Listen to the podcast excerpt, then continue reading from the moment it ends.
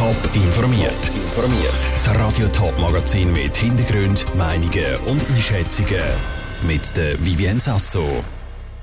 Wie es erste Jahr mit der Zürcher Präventionsstelle für Pädosexualität gelaufen ist und welchen Einblick das die Bevölkerung diese Woche in Zürcher Archiv überkommt. Das sind die beiden Themen im Top informiert. Genau ein Jahr ist es her, seit der Kanton Zürich eine Präventionsstelle für Pädosexualität ins Leben gerufen hat. Damit wird die Zürcher Regierung verhindern, dass Leute mit einer pädosexuellen Neigung Kind missbrauchen. Ob die Präventionsstelle im ersten Betriebsjahr dem hat entgegenwirken und wie die Arbeit ausgesehen hat, weiss Tricia Pfister. Die Präventionsstelle redet bei einer Pädosexualität von Schicksal und nicht von eigener Wahl, erklärt Fanny de Tribole, Leiterin der Präventionsstelle.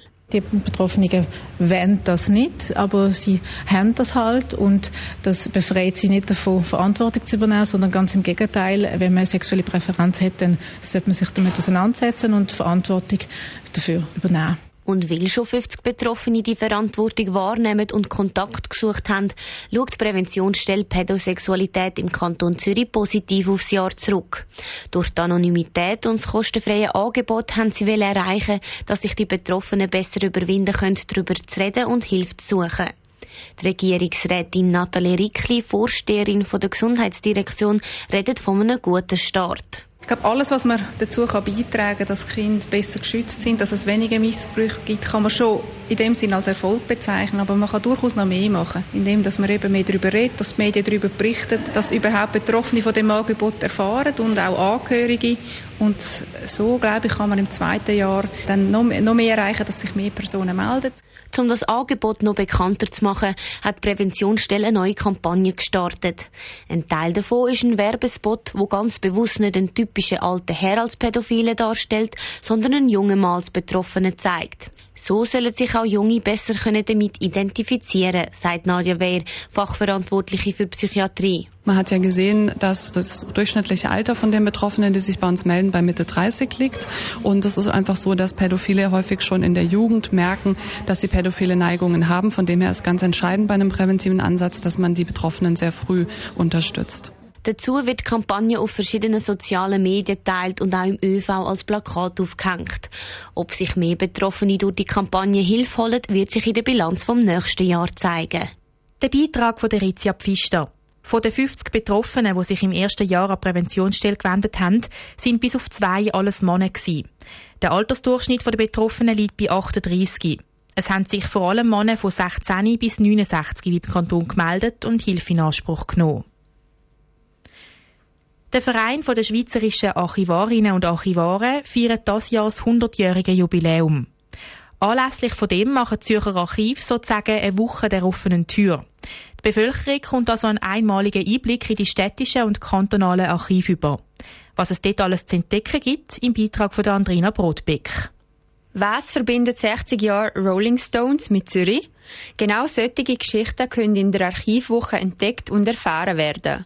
Auf dem Campus vor ETH zum Beispiel und der Uni Zürich sind 60 Hinweise verteilt, wo auf eine Geschichte aus dem Archiv hinweist, erklärt Agnese Quadri, verantwortliche Sammlungen und Archiv vor ETH Bibliothek. Man geht eben auf der Suche nach diesen Spuren der Geschichte auf den Campus und auch auf dem Uni-Areal ist es möglich, Geschichten aus dem Uni-Archiv zu entdecken. Und dann eben anhand von dieser Begegnung dann die Möglichkeit hat, dann auf unsere Bestände aufmerksam gemacht zu werden und Geschichten zu entdecken, die bei uns in den Archiven schlummern. Die Spurensuche ist nur eine von vielen Aktionen, die die Archivwoche zu bieten hat. Das Ziel ist, dass Gegenstände von der Archiv und die Arbeit der breiten Öffentlichkeit näher gebracht werden. Dabei richtet sich die Archivwoche ganz und gar nicht nur an Wissenschaftler oder Geschichtsfanatiker, weist Karin Beck, Leiterin Vermittlung vom Stadtarchiv Zürich, sondern grundsätzlich wirklich einfach an alle, die einmal den Kontakt mit dem Archiv suchen oder sich vielleicht schon lange gefragt haben, für was dass es das Archiv gibt.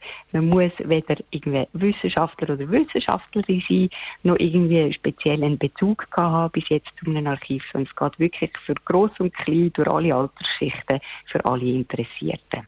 Die Führungen, Aktionen und begehbaren Geschichten finden nicht nur in der Archiv selber statt, sondern auch draussen, sagt Karin Beck. Unter der Woche vielleicht ein bisschen versucht, dass die Archive auch aus dem Archiv rauskommen. Das tönt immer so ein bisschen lustig, aber eben auch mit noch Führungen für aussen oder Veranstaltungen, die jetzt nicht nur im Archiv stattfinden, auf sich aufmerksam machen. Und am Samstag ist dann wirklich das Thema wieder, dass die Leute von außen ins Archiv reinkommen und Führungen in den Archiv angeboten werden.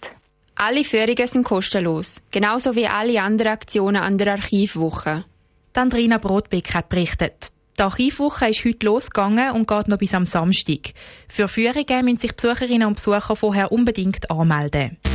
Top informiert, auch als Podcast. Mehr Informationen gibt's auf toponline.ch.